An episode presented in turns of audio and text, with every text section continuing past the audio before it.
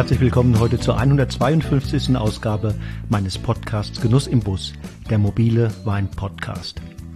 Mein Name ist Wolfgang Staud und wie immer lade ich dich ein, mich auf meinen Reisen in die Welt des Weines zu begleiten und dabei zu sein, wenn ich mich mit interessanten Typen der Wein- und Winzerszene treffe. Die heutige Episode ist die vierte im Rahmen meiner Interviewserie zum Weinjahrgang 2023. Diesmal spreche ich mit Stefan Sander vom Weingut Sander im rheinhessischen Mettenheim. Auch Stefan blickt auf keinen einfachen Weinjahrgang zurück. Oidium im Sommer und beginnende Fäulnis im Herbst verlangten fleißige Hände, wie er sagt, um in ihren Auswirkungen begrenzt zu werden. Dennoch ist er im Ergebnis zufrieden und hat auch bereits die Gewinner des Jahrgangs 2023 ausgemacht. Für ihn sind das vor allem Sauvignon Blanc und Chardonnay aber auch mit seinen Rieslingen ist Stefan alles in allem und nach großen Selektionsanstrengungen sehr, sehr happy. Wie Stefan den Weinjahrgang 2023 im Einzelnen erlebt hat, welche Schlüsse er gezogen und welche Maßnahmen er in den unterschiedlichen Phasen des Jahres ergriffen hat, das erfahrt ihr im nun folgenden Interview. Freut euch auf eine spannende Podcast-Episode. Los geht's!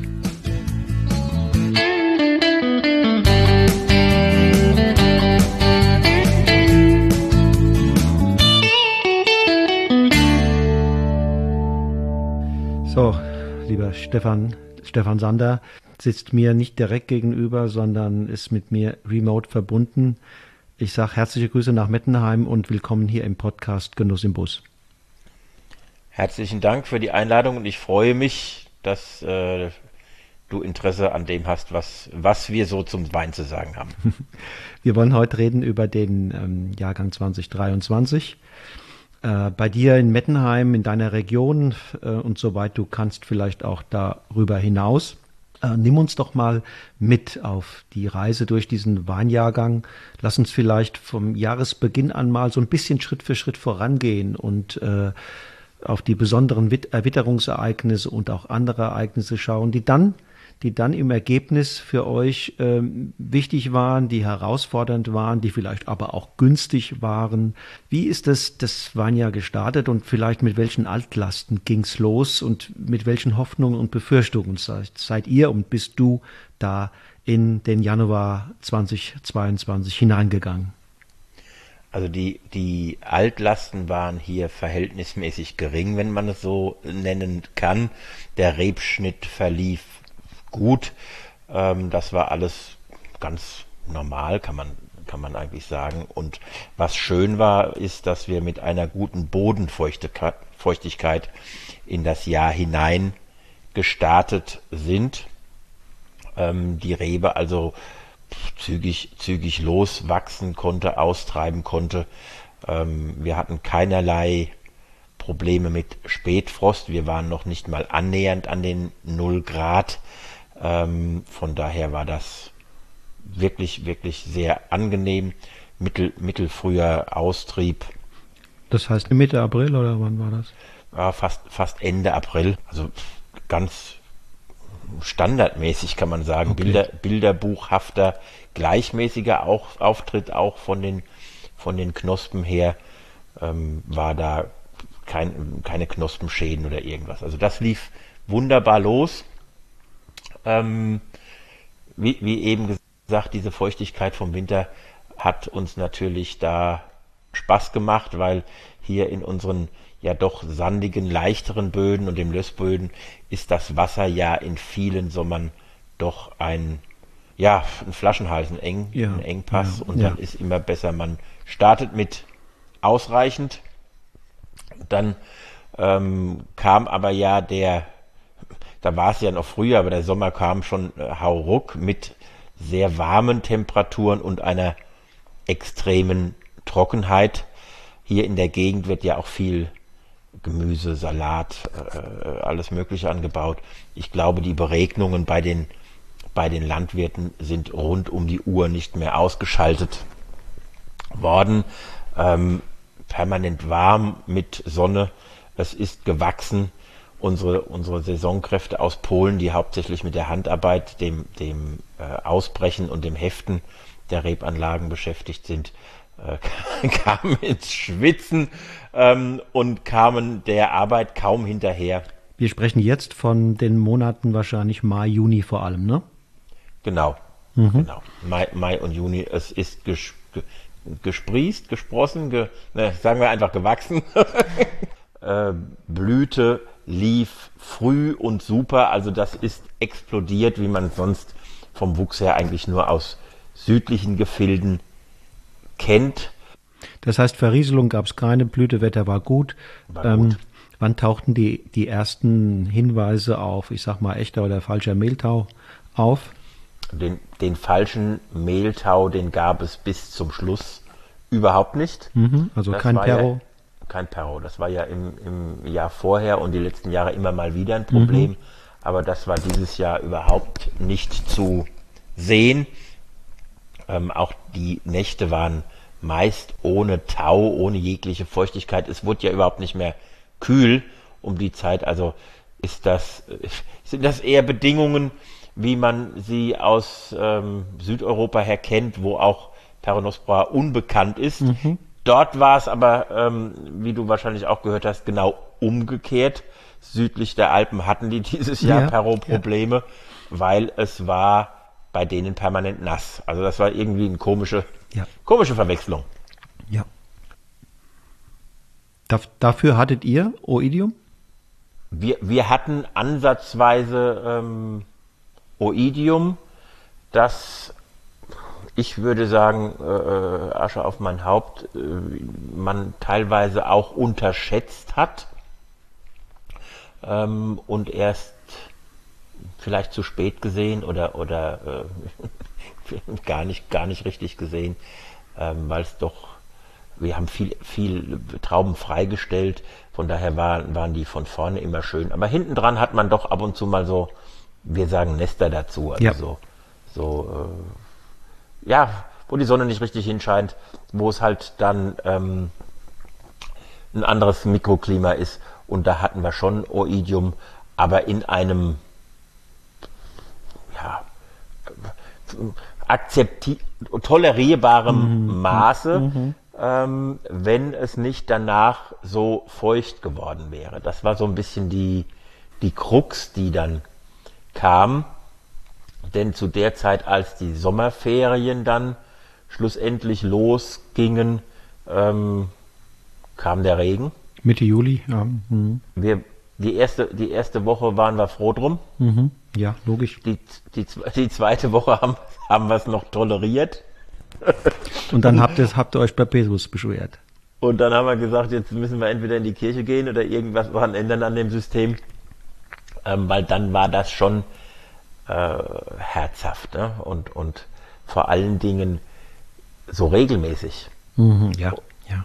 Und da da gibt es aber, da musst du mit, mit anderen auch nochmal äh, reden, da gibt es Riesenunterschiede, was die Regenmengen anging. Und wir hier in, in Mettenheim hatten, es war permanent feucht, aber es war nicht besonders viel. Und da gibt es andere Regionen, auch in Rheinhessen, Richtung Bingen, ähm, wenn ich das recht weiß, die hatten richtig Menge an, an Wasser und konnten dann teilweise mit, mit, dem Traktor nicht richtig durch die Reihe fahren, um eben Pflanzenschutz zu betreiben und so. Das war hier überhaupt nicht der Fall. Also okay. ähm, das war feucht, permanent, ähm, aber von der Menge her noch absolut im, im grünen Bereich. Was bedeutete das für den Pflanzenschutz? Wir, wir haben, boah, ich müsste jetzt genau nachgucken, neunmal ganz normal in regelmäßigen Abständen behandelt, ohne irgendwelche ähm, Experimente machen zu müssen, weil ähm, die, die, die, der falsche Mehltau, die, die Pernospora, ähm, kam überhaupt nicht, trotz dieser feuchten Witterung. Wahrscheinlich, weil keine im, im Frühjahr ähm, keine Sporen sich ausgebildet haben. Also da war bis zum Schluss kein Befall, auch nicht an den Blättern. Mhm. Ähm, das Oidium hat uns dann aber so einen gewissen was heimgezahlt. Und zwar von den paar Beeren, die ich eben genannt habe, die so zwischendrin einen leichten Graubefall hatten. Denen, da, dann nimmt ja die Elastizität der Bärenhaut Ja, ja. extrem ab. Und denen passte dann plötzlich dieses viele, diese regelmäßige Feuchte nicht. Ähm, die Beeren sind dick geworden und an diesen Stellen haben die dann auch gerne mal einen Riss bekommen. Und dann ist nicht das bisschen Oidium das Problem, sondern man hat re- reifes Obst, so muss man sich das ja vorstellen. Ähm, und wenn ich jetzt ein, ein reifes Obst oder eine reife Tomate in der Küche bei warmen Temperaturen in meine Obstschale lege und die anritze, Von kann ich ja Fruchtfliegen, auch, ja. kann ich also die Frucht fliegen auf der einen Seite und ich kann zugucken, Ja. bis ich praktisch einen, einen Botrytis, einen, einen Grauschimmelbefall Ja. eben habe. Ja. Und das äh, war eher die Schwierigkeit, dass durch das bisschen Oidium andere negative Pilze ein bisschen Einzug gehalten hatten. Um das nochmal Revue passieren zu lassen, die Trockenheit bis Mitte Juli hattet ihr ganz gut im Griff. War nicht angenehm, aber äh, dann kam positiv betrachtet erstmal willkommener Regen und dann entwickelte sich aber das Ganze äh, als äh, Never-Ending Raining Story. Ne? Ähm, Ja. das, und, und, und dadurch wurde das bisschen Oidium zu einem Problem und der hatte dann, als das Richtung ähm, letzte Phase ging, letzter Monat ging, äh, tatsächlich mit, mit Fäulnis zu tun. Und wie, wie seid ihr damit umgegangen? Ja, wir haben, wir haben ähm, Ende August bereits mit der Ernte begonnen. Sekt Grundweine oder, oder schon richtig für. Au- Auch, auch, schon, auch schon die ersten Sauvignon Blanc. Okay. Ähm, und da auch gleich mit aussortiert und die Anlagen, die eben ein bisschen ähm, Botrytis-Befall hatten, vorselektiv vorge vorgelesen, ähm, um dann, um den Befall da wieder zu reduzieren und noch ein bisschen Reife, äh, ein bisschen Zeit zu gewinnen, ein bisschen Reife zu, zu bekommen.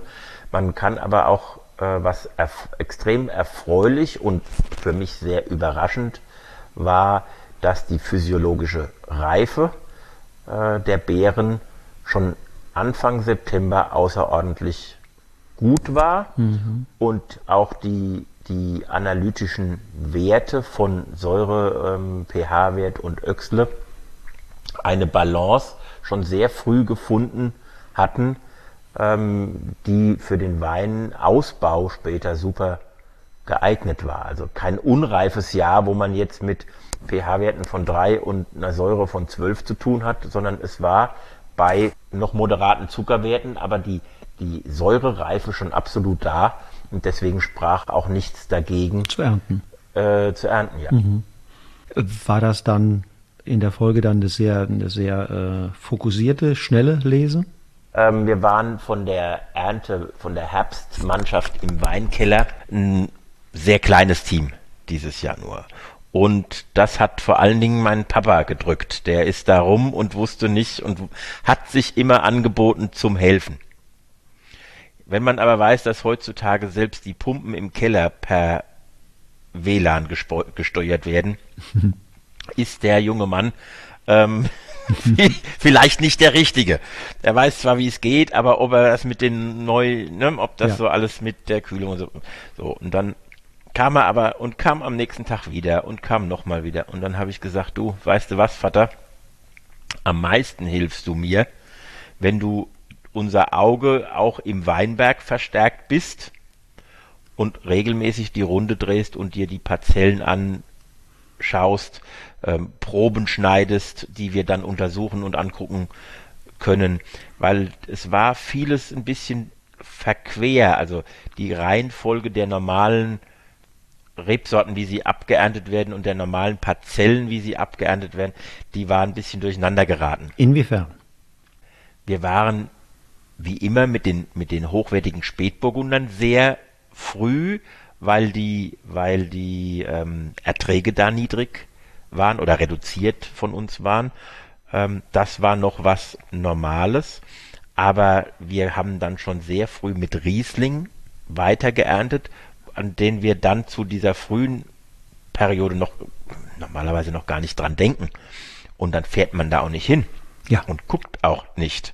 Aber wir hatten Parzellen mit mittlerem bis geringen Ertrag, die waren schon extremst weit von der Entwicklung. Also sowohl was die Zuckerreife anbelangt, als auch was die, was den Säureverlust anbelangt? Vor allen, vor allen Dingen den, den Säureverlust und die, das dünn, beim, gerade beim Riesling ähm, kennt man dieses Dünnwerden der Beeren heute. Mhm. Dann werden die so ein bisschen, ja, lila-rosa, ähm, und dann ist eigentlich schon zu spät, weil wir ja äh, bei der, bei der Maische Standzeit oder bei der Extraktion aus der gesunden Schale, aus der vitalen Schale was rauslösen wollen und nicht da im letzten Moment ähm, dran wollen.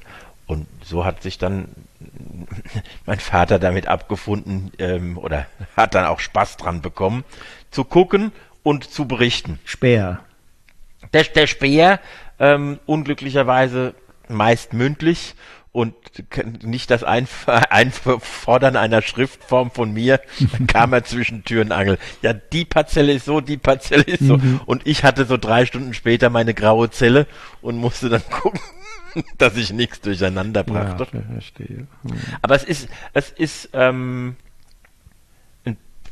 die Reihenfolge war ein bisschen durcheinander, würde ich, mhm. würde ich sagen. Auch bei den, auch bei den Sorten ähm, und, und oder bei den Lagen, also das Lagen, die, die äh, früher vielleicht als die besten galten, jetzt auf einmal sehr, sehr früh geerntet werden mussten, weil sie sonst äh, übers Ziel hinausschießen?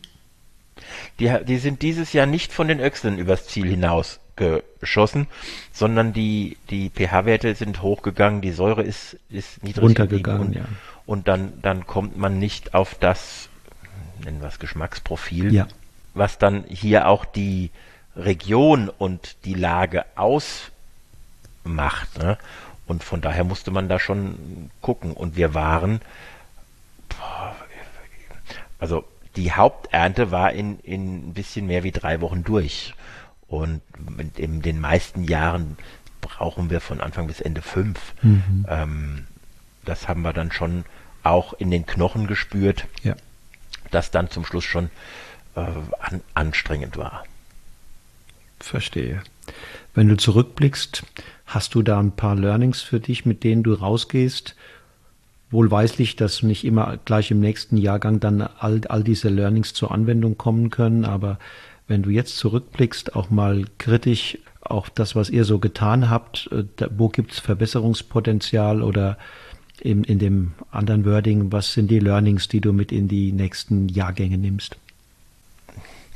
Was wir sehen, auch über die letzten Jahre hinweg, ist, dass es wesentlich und die, ja, die einzelnen Jahrgänge wesentlich unterschiedlicher sind, als es früher war und man sich auf den einzelnen Jahrgang immer sehr speziell darauf einstellen muss. Also keine Regeln aufstellen, sondern wirklich den Speer haben und untersuchen und gucken, wo, wo ähm, an welchen ähm, Schnürchen zu ziehen ist und wie zu, wie man dann eben mit den entsprechenden Trauben jedes Jahr umgeht.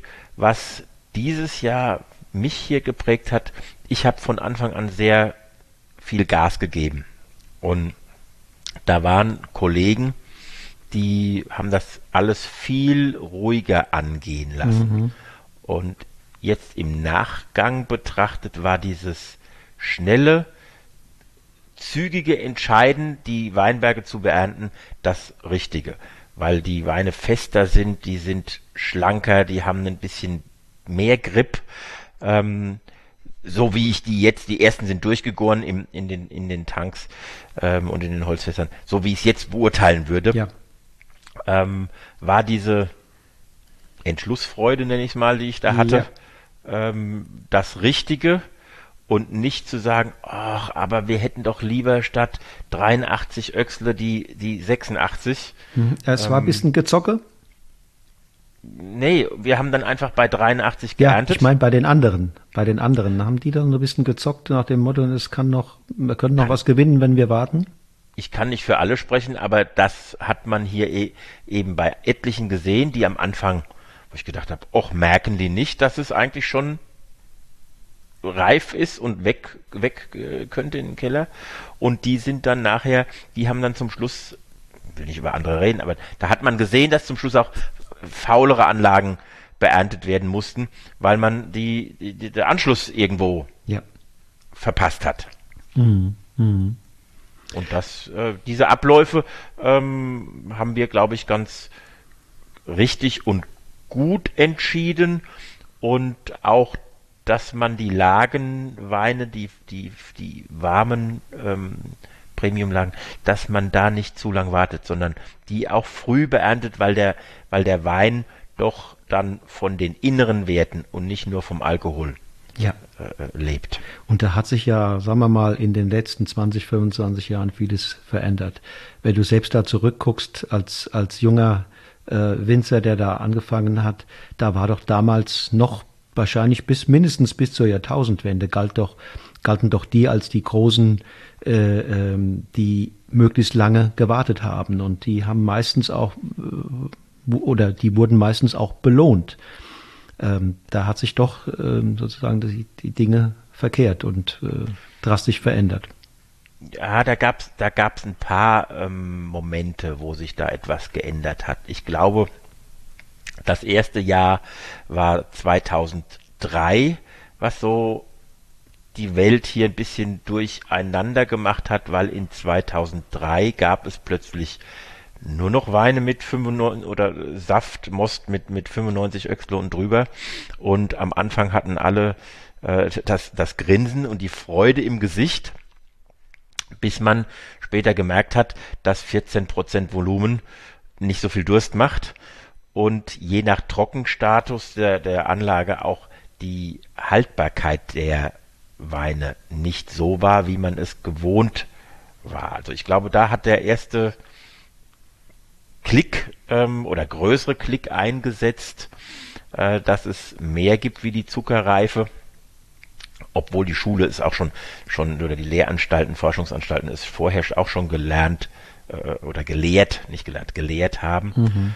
Ähm, und so gab es immer mal wieder Jahrgänge, die uns, sage ich mal, als Winzergemeinschaft einen Schritt vorangebracht haben, die Aufmerksamkeit wieder auf ein bisschen einen anderen Punkt äh, gerichtet haben. Und das, das ist so ein schleichender, ein schleichender Prozess. Dann hat man natürlich zwischendrin auch mal wieder ein Jahr, was sehr kühl war, wo man dann gedacht hat, och, jetzt hätten wir doch noch ein bisschen, bisschen warten können. Mhm, mhm, du, ich glaube, dass das Wichtigste ist, dass wir die Aufmerksamkeit haben, und dann mit unserem fachlichen Know-how, nenne ich es mal, äh, die, die entsprechenden Entscheidungen treffen können und dass wir aber auch eine Akzeptanz, Toleranz, nee, ähm, eine Wertschätzung der Jahrgangsunterschiede ja, wichtig, ja. haben. Ähm, jetzt von, von Konsumentenseite ja. und nicht die die äh, Cola-Mentalität da einfordern, ja. dass es immer gleich sein muss, ja. sondern ja. die Feinheiten im Unterschied eben schätzen. Ja, wer Terror einfordert, ne, und auf der einen Seite ähm, Ursprungsidentität mit mit äh, Lokalität verbindet, mit mit einem speziellen Weinberg vielleicht sogar, der äh, kann natürlich nicht sagen, Jahrgangsunterschiede will ich nicht, ne? Sondern genau. das ist ein äh, zwangsläufig ein Bestandteil auch von, von Terroir, von Ursprung und gehört dazu. Mhm. Und, und ein anderer Aspekt, der mir gerade auch einfällt, der sich ein Stück weit verändert hat gegenüber ja, der Zeit vor 2000, vor der Jahrtausendwende, ist auch sozusagen die, die, äh, die stilistischen Präferenzen, die sich verändert haben. Ähm, es, wir hatten ja eine Phase damals, wo Fülle und, und auch Alkohol eher tendenziell positiv äh, bewertet wurden, auch ja. weil das tendenziell gerade bei trockenen Weinen in Deutschland historisch gesehen eher eher Mangelware war und wir immer gestaunt haben, was in Übersee und in wärmeren Regionen für Weine möglich sind. Und mhm. ähm, als man dann diese Weine hier machen konnte, hat man sie gemacht. Und mhm. da sind wir doch heute stilistisch äh, vom Ideal her wieder, wieder deutlich von weggekommen.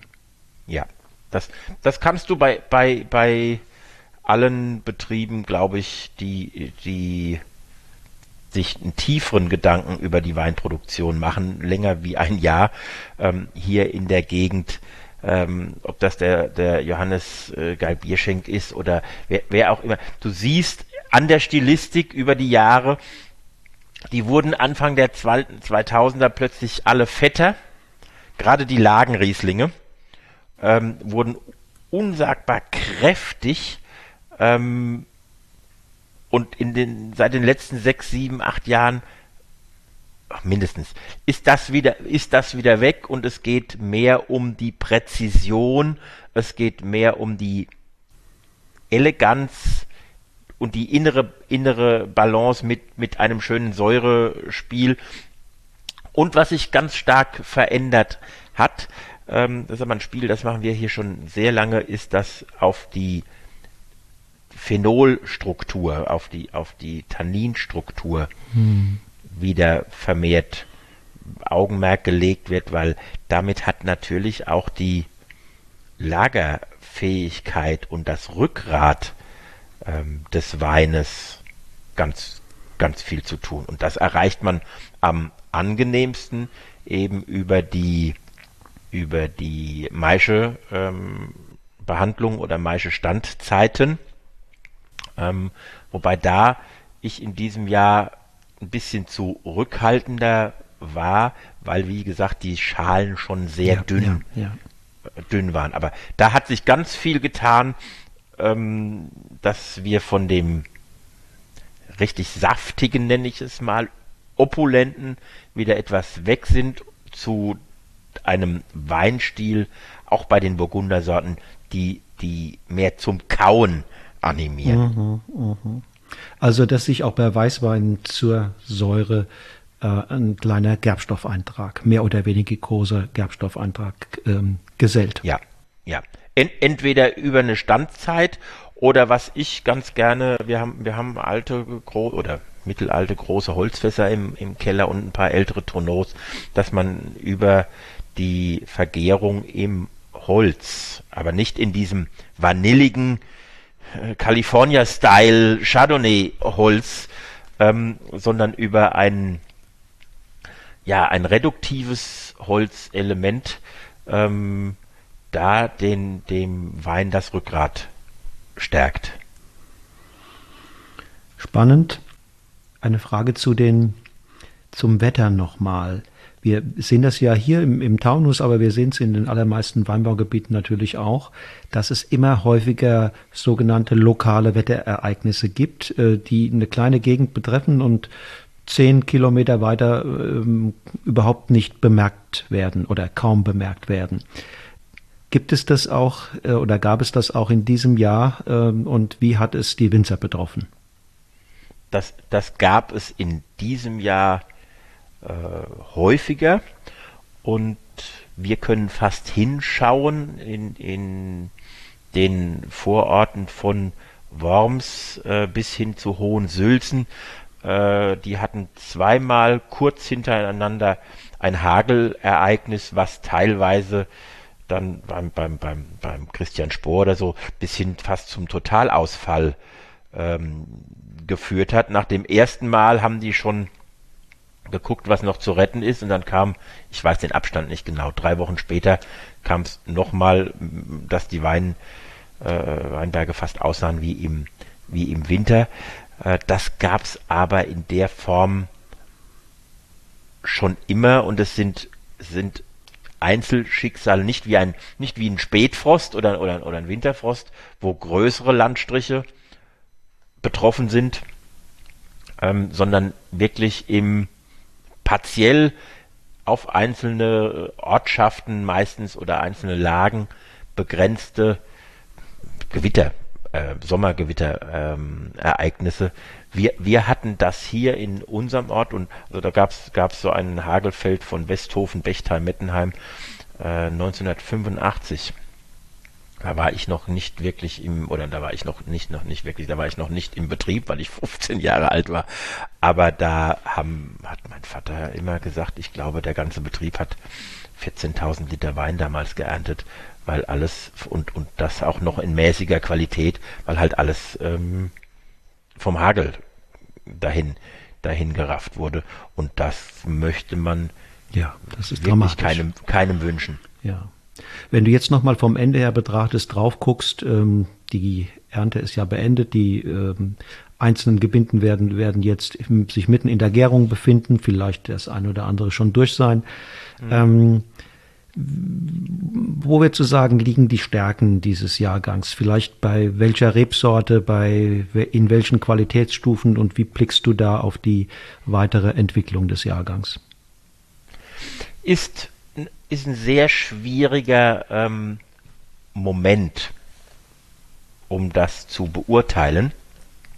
Ähm, Im Moment ist ganz also wenn man mal ausblendet, wie, wie Trauben so waren, sondern jetzt anhand von Sensorik da äh, an das Thema dran geht, ist momentan für mich äh, Sauvignon Blanc ein ganz großer Gewinner, hat aber damit zu tun, das war der, das war der erste, den wir geerntet haben, der ist von der Gärung und von der Klärung, ja. der ist schon am weitesten. Ja. Das ist schon am, am nächsten an, an Wein mhm. ähm, eben dran. Ähm, wenn ich jetzt die Vorausschau ähm, sehe, würde ich sagen, dass neben dem, neben dem äh, Sauvignon Blanc eigentlich der Chardonnay ein großer Gewinner war, weil da die Beeren, die Traube ist sehr lockerbeerig. Mhm. Und äh, da war der Gesundheitszustand top 1A. Also das, das war, war, Chardonnay war dieses Jahr mit Sicherheit einer der ganz großen Gewinner. Grauburgunder eher ein bisschen der Verlierer, weil da auch die Säure sehr schnell weg war beim, beim Grauburgunder. Das da muss man mal gucken, wie, da, wie, das, wie das rauskommt. Ähm, kann ich schwierig beurteilen. Also ich, ich würde sagen, der Riesling ist so im im, im, in einer gewohnten, in einer gewohnten Geschmackspotenzial. Chardonnay, Sauvignon, würde ich behaupten, sind auf der Gewinnerseite. Äh, zum Rotwein kann ich jetzt noch keine Meinung haben. Die sind teilweise noch auf der Maische oder gerade am, gerade gepresst worden. Das, das, das ist nichts zum Trinken oder zum, zum, zum Verkosten. Ja, und der Grünfränkisch? Der, der, der ist, der hat so gut und so zügig gegoren wie die ganzen letzten Jahre nicht. Das war immer so ein, ein Kandidat, den musste man hätscheln und, und tätscheln. Und der hat dieses Jahr sehr, sehr zügig vergoren, klärt sich sogar schon ein, ein bisschen und hat eine Gelbfruchtigkeit, wie ich sie selten bei der Traube erlebt habe. Aber ich weiß nicht, ich weiß nicht, ob du es mitbekommen hast. Ähm, ab dem aktuellen Jahrgang ja. äh, dürfen wir die, ja. die Rebsorte nicht mehr benutzen und das ist so ein bisschen äh, wehleidig. Naja, ja. wir gucken, wie es zum Schluss ausgeht, aber ähm, also für, für mich, für mich auch ein Gewinner. Äh, wir konnten den dieses Jahr auch auf einmal ernten mit einem Erntevorgang selektiv, also es wurde ein bisschen was rausgeschnitten, was was äh, nicht so gut war, aber äh, in den vergangenen Jahren, die langsamer gereift sind, mussten wir immer zweimal durchgehen. Zuerst die Reifen vor der Überreife retten und dann die Nachzügler eine Woche später nochmal holen. Das war dieses Jahr nicht der Fall. Die waren alle sehr, sehr gleichmäßig reif, reif für die Ernte. Hat es uns einfach gemacht. Und ihr seid ja nach wie vor mit Herzblut biologisch, ökologisch unterwegs. Ähm, hat da dieser Jahrgang euch in die Karten gespielt? Hat, hattet ihr Vorteile durch größere Biodiversität, durch vielleicht äh, doch eine andere Bodenbearbeitung über die vergangenen Jahre? Oder sagst du, naja, wir sind genauso gut oder genauso, genauso problematisch mit diesem Jahrgang umgegangen wie, wie auch die konventionellen Kollegen. Auch ich, ich gucke da wenig, wenig auf die konventionellen oder was, was die anderen tun. Ich war in der Trockenheit ähm, davon begeistert, wie doch die Wasserhaltefähigkeit der Böden war und wie gut die Reben da durchgekommen sind. Da hat man andere Parzellen in der Gemarkung gesehen. Noch überraschter war ich aber, ähm, und das kann man ganz klar an der, an der Befahrungseigenschaft sehen, wie tragfähig unser Boden auch in dieser anhaltigen, anhaltenden Feuchtigkeit war, wenn man dann mit dem Traktor drüber gefahren ist. Und das spricht ja für ein großes Porenvolumen im Boden. Und da hängt ja ganz viel dran. Ähm, vielleicht nicht gerade gleich die großen hochtrabenden Worte der Biodiversität, aber dem Bodenleben geht's besser, wenn in dem Boden Luft drin ist, man keine Staunässe hat, ähm, die Wurzeln sich nicht selbst in ihrem eigenen Ausscheidungen an, äh, an CO2 da vergiften. Also von daher alles richtig gemacht, glaube ich, war der, war der Boden gut vorbereitet. Und außerdem Mehltau, der durch dieses, dieses trocken-warme, ähm, ja, wie in Italien auch bekannt ist, dass der das liebt, ähm, glaube ich, dass die Anlagen das gut gut gemeistert haben. Mhm. Stefan, ich danke dir ganz herzlich für deine Einblicke, die du mir und auch den Hörern des Podcasts Genuss im Bus gegeben hast. Ähm, und freue mich auf die nächste Begegnung mit dir. Mach's gut. Ich mich auch. Gerne. Mach's gut. So, ihr Lieben, das war die 152. Ausgabe meines Podcasts Genuss im Bus. Am Mikrofon war Stefan Sander vom Weingut Sander, der uns einen umfänglichen Eindruck seiner Erfahrungen und Einschätzungen rund um den Weinjahrgang 2023 gegeben hat. Schon morgen geht es weiter hier bei Genuss im Bus, dann mit einer Winzerin, die ihre Reben vorwiegend an den Hängen der Rheinfront rund um Nierstein stehen hat. Bis dahin sage ich Tschüss und auf Wiedersehen und nicht vergessen, lasst es euch schmecken.